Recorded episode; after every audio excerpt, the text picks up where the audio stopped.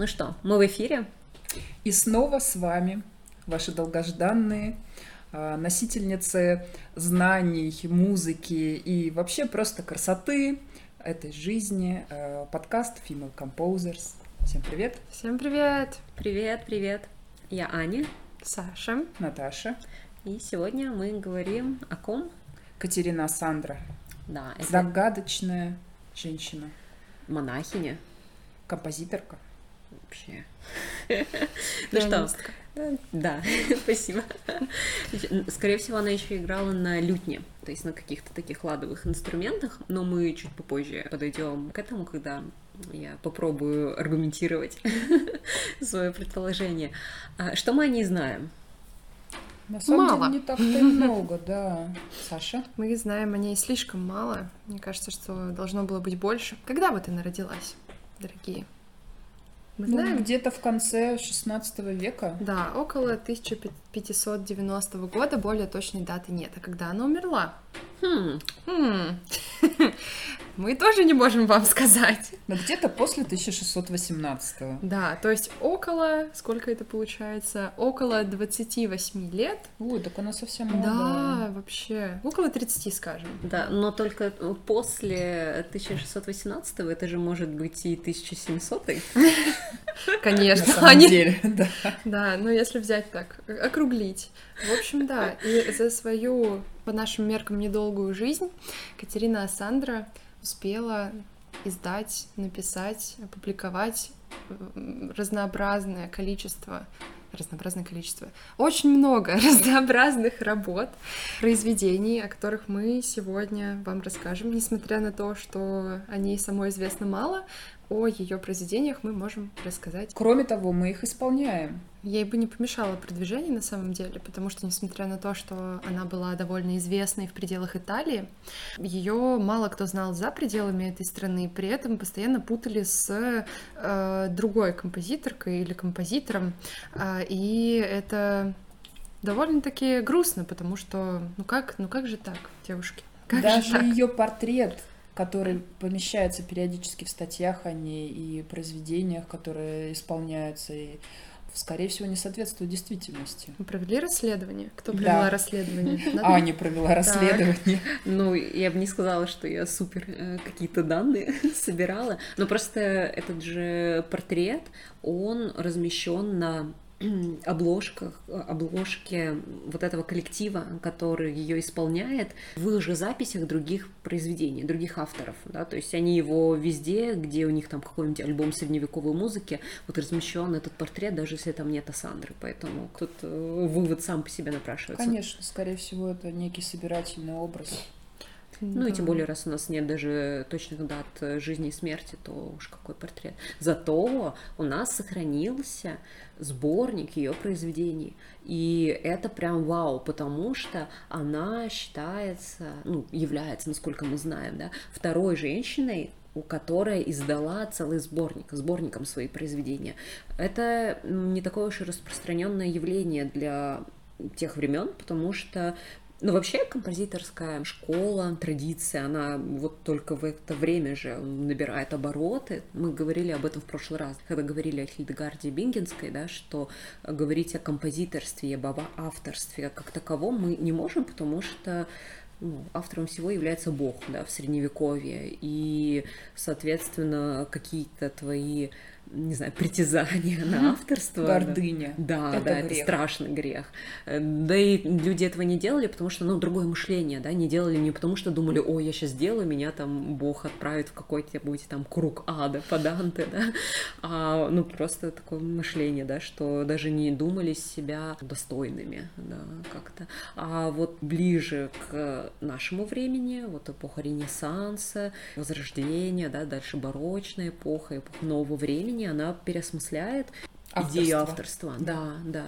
И сначала они публикуются сборниками э, не авторскими, а коллективными. Вот. То есть, когда в одном сборнике произведения разных авторов. Но они, наверное, тематические сборники, ну, да? да, По скорее всего, какие-нибудь, ну, жанровые, например, матеты или мадригалы. Матет — это духовное произведение многоголосое, мадригалы, они такие светские, обычно на любовные темы. Хотя могут быть такие, знаете, подражательные про что-нибудь из животного мира.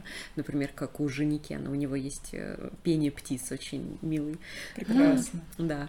Что, к чему этому все, да? К тому, что Катерина Сандра, вторая Она женщина... смогла напечатать свой сборник. Да, да. При вторая. этом, будучи молодой, достаточно особой, будучи при этом еще и монахиней, а, то есть на самом деле это достаточно большое достижение для тех Мгм. лет.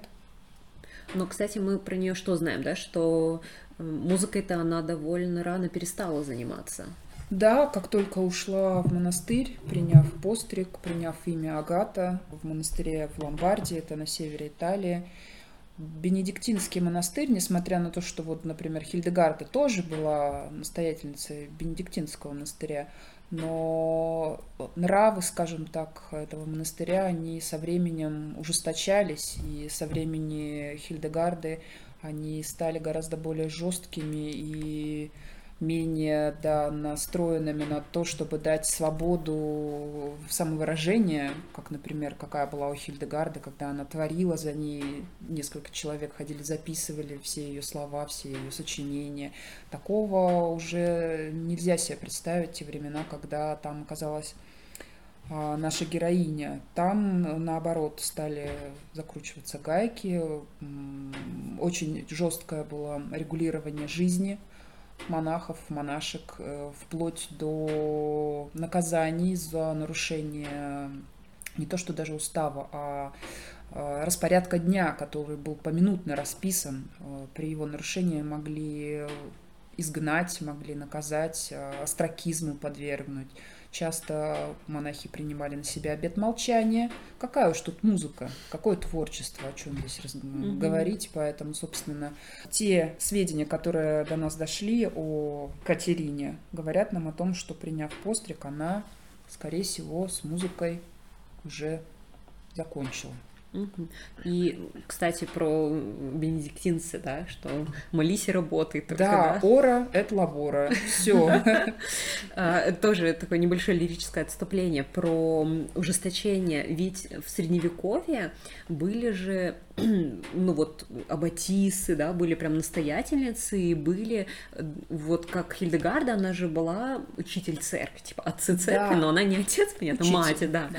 И, например, вот мы отмечаем Татьянин день, да, и вот эта вот Татьяна святая, ведь она же тоже э, там причислена к лику святых, и вот тоже в какой-то очень высокий сан э, входит, и у нее тоже было какое-то вот такое, главой была какой-то, но это Мгм. тоже средневековая она, а, мученица, вот, средневековая мученица, а вот позже, то есть такое в позднее средневековье Ренессансу становится строже, потому что есть такой стереотип, да, что средневековье очень жесткое, да, Да, да. а потом якобы вот у нас разгул, оргии, вот это все. На самом деле, конечно, мы все представляем себе довольно смутно, что там творилось, и это какие-то стереотипы, что средневековье это грязь, костры, не знаю, что-то колья, все плохо. Помой. Да, На женщины голову приняли. сидят, да, и прячутся, и боятся лишний раз себя показать. На самом деле, вот Хильдегард, например, того, что нет, это было не так, и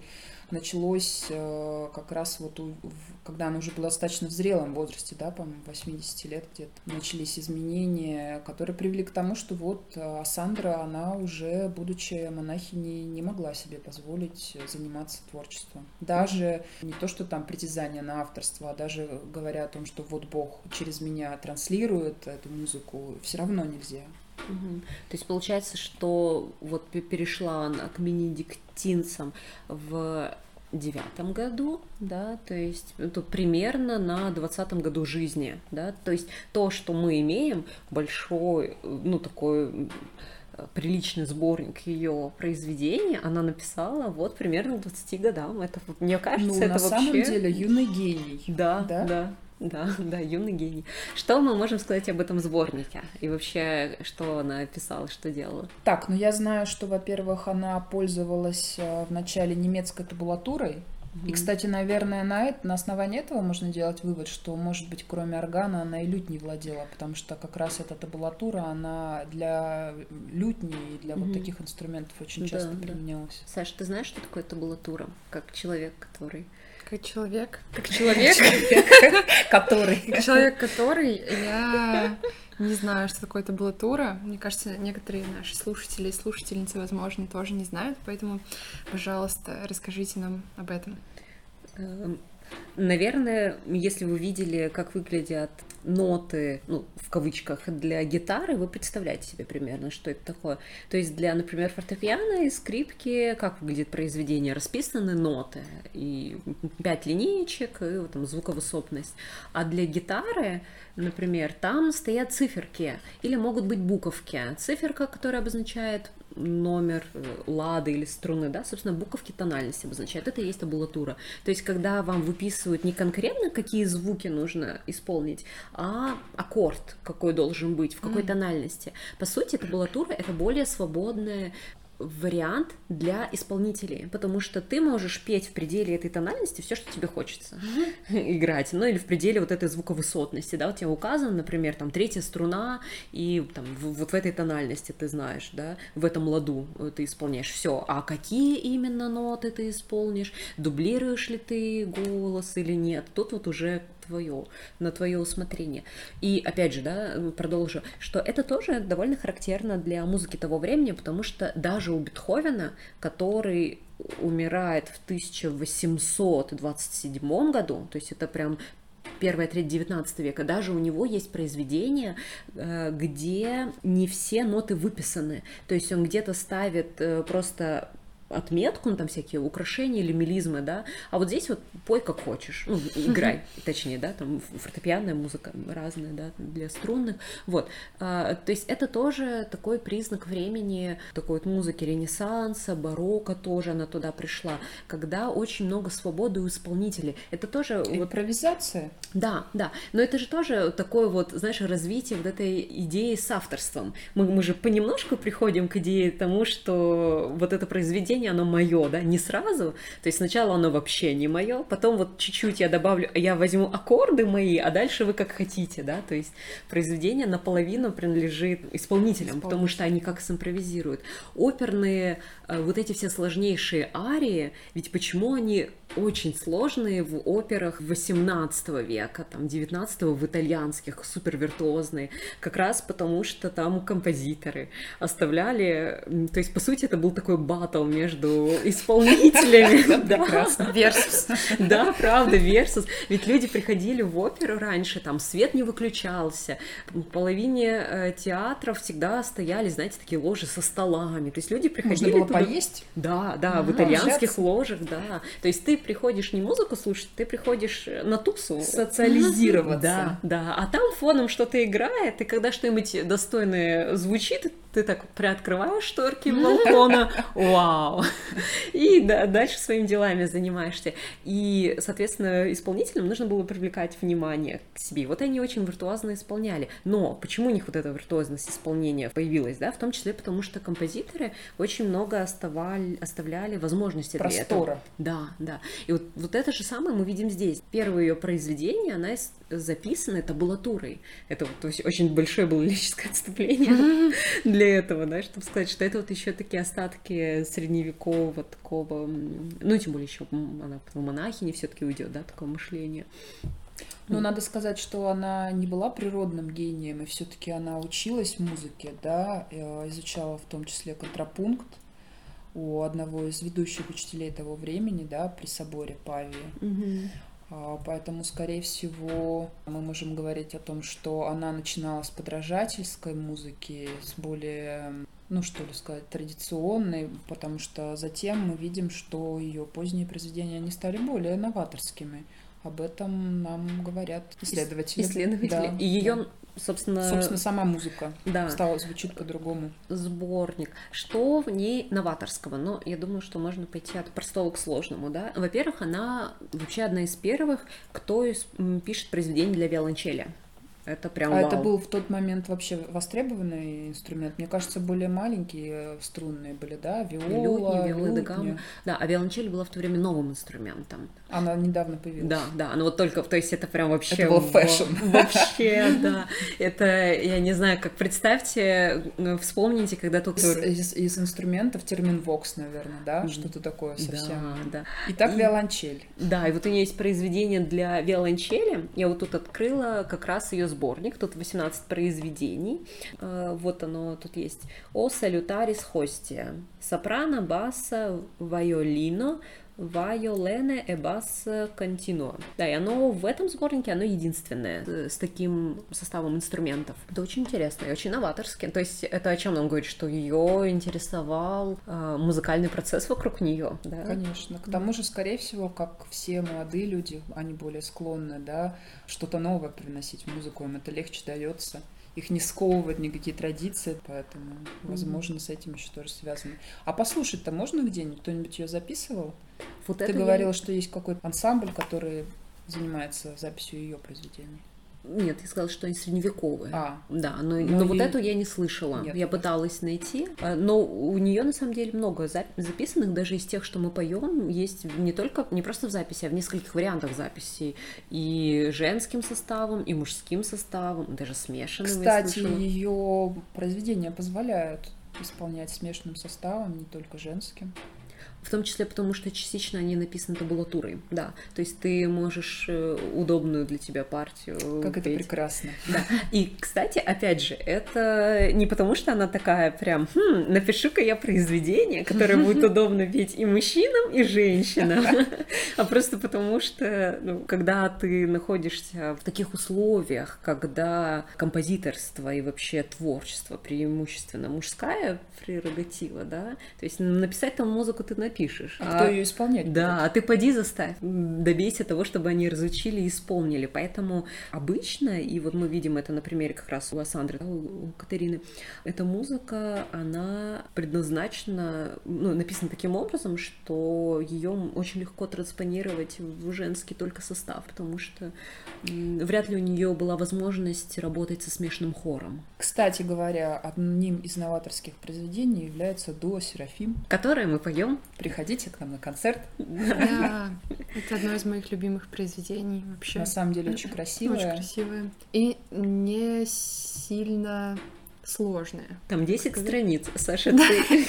Нет, я имею в виду, Оно что... уже кажется не таким сложным, когда мы учили его больше полугода, да? Да, я помню, мы собрались... Вот что, что люди делают после, после первого концерта обычно? Вот у нас был первый только наш концерт, в котором мы пели произведения целый час свои, ну как свои, те, которые мы выучили. Вот, и после этого мы пошли отметить. После этого мы пришли домой к Ане, маленьким соста- составом тех, кто дошла до этого этапа. И что мы сделали? Была зима, была ночь, Питер, холодно. Мы сели на пол и стали разучивать до Серафим. И разучивали, и разучивали. И ничего не было понятно. И все так сложно. А сейчас вообще замечательно. Я хочу сказать, что, я не знаю, вы мне, меня сна- снабдите терминами, я скажу, как чувствую. Просто я как человек скажу то, что я чувствую. Да, это очень легкость, скажем так, относительную обеспечивает тот факт, что не нужно постоянно петь высокие ноты, скажем так. Там постоянно все как бы в пределах одной партии очень слышна, что ли, гармония. Ты постоянно то опускаешься, то поднимаешься, то поднимаешься, то опускаешься. И это позволяет спеть 10 страниц и не устать. Вот, это то, что я для себя отметила. В Дульчесе то же самое. Дульче Самурьезу — это еще одно произведение э, Катерины Сандры, которое мы исполняем На концертах. Да, на концертах, на репетициях и дома. В душе, да. Что вы поете в душе? Мы поем Кто что, кто что. Кто что, да. старинную музыку. Да, и, кстати, этот же дуо Серафим, он, это тоже новаторское? А, мы с этого и начали, что оно Да, новаторское. мы- Я просто немножко это... Столько Ну, что наслушалась. несколько раз сказала. Да, да. Я заслушалась, Саша, э, твоими признаниями. Я не слышала этого. Я это думала. но не говорила. Но я чувствую, я слышу, как ты воодушевленно поешь, вдохновленно. Да, мне очень нравится. Надо сказать о том, что это произведение на четыре голоса, а есть у нее, например, произведение для восьми голосов, и для двух, и для трех. То есть э, она себя не ограничивала. И, и нас не ограничивала. А нас тем более, нас сложно остановить. Да. Что еще очень важно, да, что в этом сборнике это духовная музыка, да, то есть на латыни да, с латин, на латинский текст. И, наверное, нужно немножко проиллюстрировать, как это выглядит, звучит, и рассказать, собственно, про матеты и почему вот это, собственно, вот это произведение конкретно, да, до Серафим, что в нем новаторского, ну, насколько мы выяснили. Да? Потому что, может быть, вы не захотите поверить нам на слово, а пойти копаться не пойдете по, по разным причинам. А мы хотим ли, вас дожать. Вряд ли кто-то знает, что такое матет. Я mm. думаю, таких людей меньшинство. Я не знаю. Саша, ты знаешь? Нет. Да, а, матет... нет? да Аня такая, я тоже все знаю, расходимся. Каждый третий человек знает, что такое матет. Я не знаю. Не, матет — это духовное произведение, полифоническое, все. Спасибо. А следующий оно, вопрос. Чем оно тогда отличается, например, не знаю, от хорала, от литургии. Хорал количеством голосов, принципами голосоведения, и литургия это прям большой очень жанр. То есть это литургия это прям несколько произведений, которые написаны для богослужения. То есть ты приходишь в церковь. Это ритуальная музыка, да. связанная напрямую со, со всеми ритуалами, которые А матет, он не, подразумевает, не подразумевает, что его нужно какое-то, например, религиозное событие исполнять да. или нет? Или на Рождество можно написать мотет рождественский. Да, мотет... но написать это его можешь, но факт того, но что... Но его не исполнят. Да, да. То есть это не, не то, что... То есть, например, литургия, э, там вот ты приходишь в храм или в церковь, у них там есть свой там какой-нибудь клиросный хор, да, регент, они там как-то сами отбирают произведения, разучивают их, и если ты хочешь, чтобы твой мотет э, какой-нибудь рождественский, пасхальный прозвучал, то тебе нужно постараться, чтобы он прозвучал. Mm, интересно. Да, да, да, тут немножко разные жанры. Да. Матет, он эм, Вообще он бывает разный, и вот этот жанр, он развивается в европейской музыке а, вот с 15 века, с 15 века, и у него очень интересные есть особенности, даже такие национальные немножко, то есть различается французский матет, итальянский матет, и, кстати, Катерина Сандра, опять же, из того, что мы знаем, да, а, пишут исследователи, что она одна так, также была прям вот на вот этой вот пике волны, да, когда только появляется римский матет, вот итальянский, и она пишет в этом новом стиле. Да. Вот, в стиле да. римского матета. Вот тут, наверное, надо уже продемонстрировать и сказать, да, чем отличается. Так, матет, многоголосное произведение. Опять, да, так как, как нам нужно было перестроить свое мышление для того, чтобы представить, как люди мыслили, например, вот это же авторское право в Средневековье, нам нужно понять, что музыка немножко другая тоже была в то время, а иногда и даже множко да, что многоголосная музыка полифоническая это не то же самое, что музыка, где есть просто несколько людей, которые поют. То есть мы можем, вот мы сидим втроем, мы можем втроем спеть один голос. Это не многоголосие. Мы можем спеть втроем, кто-то спеть ведущий голос, а кто-то тыц, тыц, тыц. Есть же, кстати, такие ансамбли, Битбокс. которые, да-да-да, делают это, да, Все, можно перестать. Спасибо, Саша. Да, это, ну, как бы формально многоголосие, нас же много, но это не полифония, да, потому что полифония — это другое. Это такой склад музыки, музыкального произведения, при котором каждый из голосов... Перекликается? Нет, это уже как бы принцип. А здесь важно, что каждый из голосов, у него есть основная тема, и он... Вып... То есть никакой из голосов не является просто аккомпанементом. Каждый из голосов... У него... Равноправен. Вот, спасибо, я пыталась это слово вспомнить. Да, равноправен. Равноправие. Может, тут как раз тоже за этим. Да. Вот, может быть, поэтому я очень люблю средневековую музыку, А разве не Бах у нас мастер полифонии, да? Если, может Но Ну, это для уже тех, позднее. кто слышал Да, да, те, музыку. кто слышали, там, какие-нибудь фуги известные, да, и там вот есть одна тема в одном голосе, потом появляется эта же тема в другом, потом в третьем, и появляются как раз переклички за счет того, что есть как минимум а, ну, минимум два, но хорошо бы, чтобы для фуги было три голоса и больше, и чтобы эти голоса по-разному взаимодействовали друг с другом, но при, не при том, при всем при этом они остаются самодостаточными голосами. И гармоничными. Да, это очень сложно сделать к тому времени, когда вот уже жил и работал Бах, то есть относительно Катерины Сандры, это еще лет через сто примерно, да.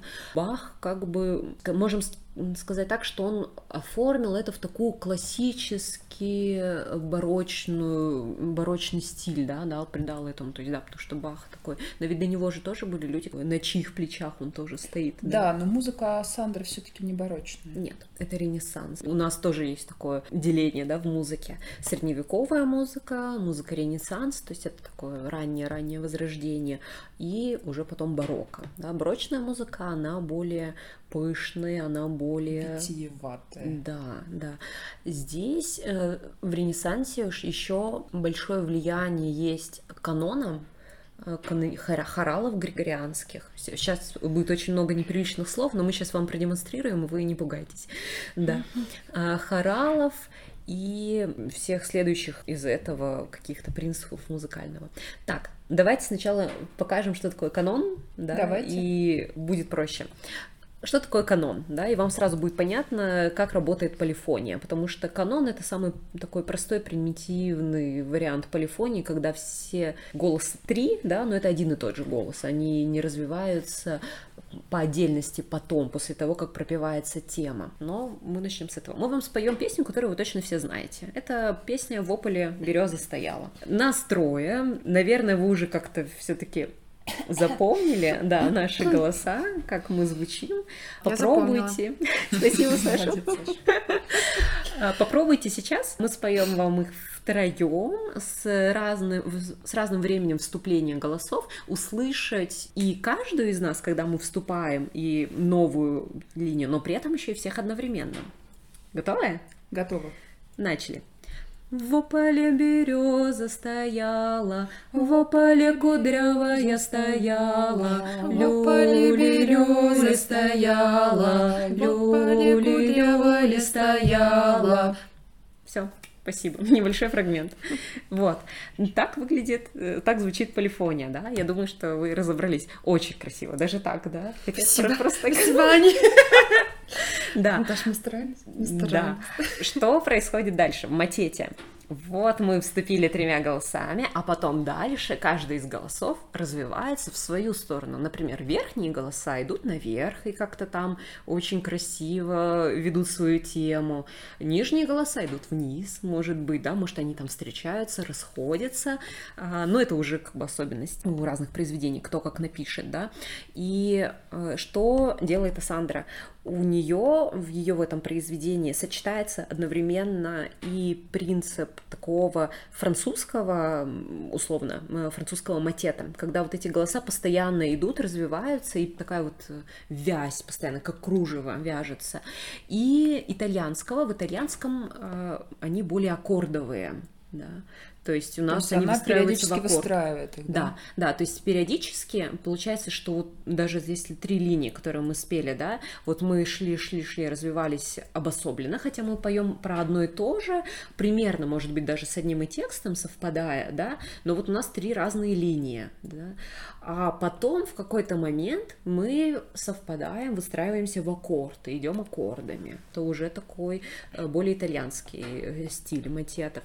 И еще что нее интересно, у нее матет это крупная форма, потому что в самом начале, вот в 15 веке, когда матеты развиваются, да, начинают активно, начинают композиторы писать матеты, то это малые формы, то есть это ну, на одну страницу произведения, грубо говоря, да, то есть вот мы допели один куплет, представьте, там припев, куплет, припев и все, а крупная форма, то есть это вот примерно 100-200 тактов. Ого. Да, произведение, то есть, ну, где-то, не знаю, 5-6 страниц, оно длинное, а когда у вас произведение длинное, вы же не можете все, все 200 тактов... Одно и то же петь. Да, то оно сразу становится более разнообразным, и у него появляются а, разделы внутри. Мы можем, например, спеть одну часть какую-нибудь веселую, радостную, а потом начать... Анданте какой-нибудь. да, да, а потом раз остановиться и сделать какой-нибудь медленный, красивый раздел. Но такой более задумчивый, такой грустненький, да. А потом опять повторить какой-нибудь первый Ну, раздел. собственно говоря, если вы послушаете Дуа Серафим, то там это очень хорошо слышно, что части, они все-таки немножко различаются и по темпу, и по своему характеру, по лирике. Это заметно, да. Да, Саша? А вы послушаете до Серафим. Да, и там же, кстати, есть же как раз и репризная часть после э, центрального контрастного фрагмента, который новый, аккордовый, у нас реприза, э, которая с Санктуса начинается. Вот.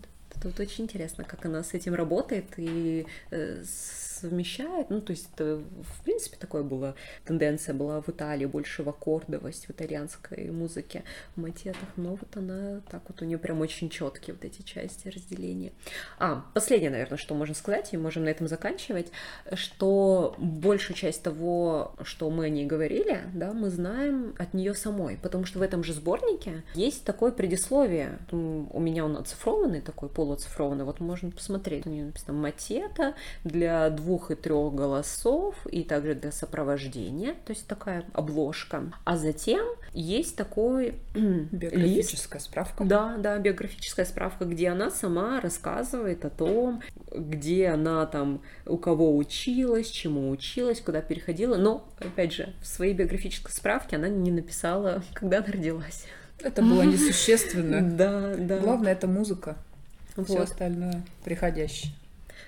На этой прекрасной ноте мы закончим тогда. Главная Ха-ха, музыка. ноте. Услышимся в следующий раз.